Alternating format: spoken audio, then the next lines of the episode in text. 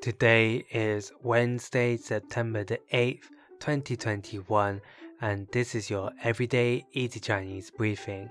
大家好，我是林老师, and in under 5 minutes every weekday, you'll learn a new word and how to use this word correctly in phrases and sentences. Today's word of the day is 本,本, which means root. Let's practice by making different words, phrases, and sentences with 本. The first word is 基本,基本, which is a noun that means basic. A way of using it in a sentence is 我认为你的基本理论是错的。我认为你的基本理论是 错的.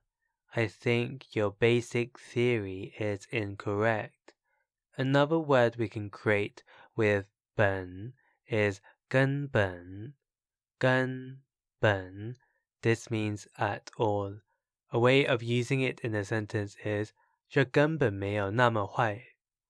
这根本没有那么坏. That is not bad at all.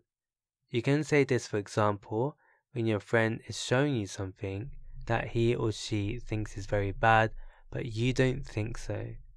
Finally, we can create the financial term 资本,资本, which means capital.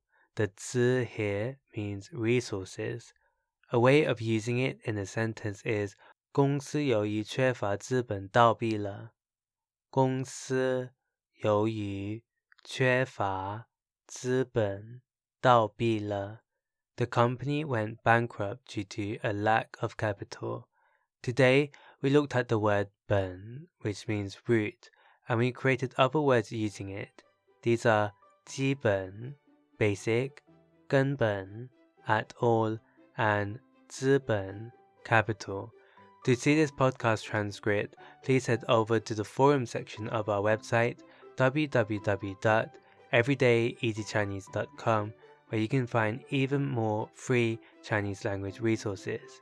See you again next time.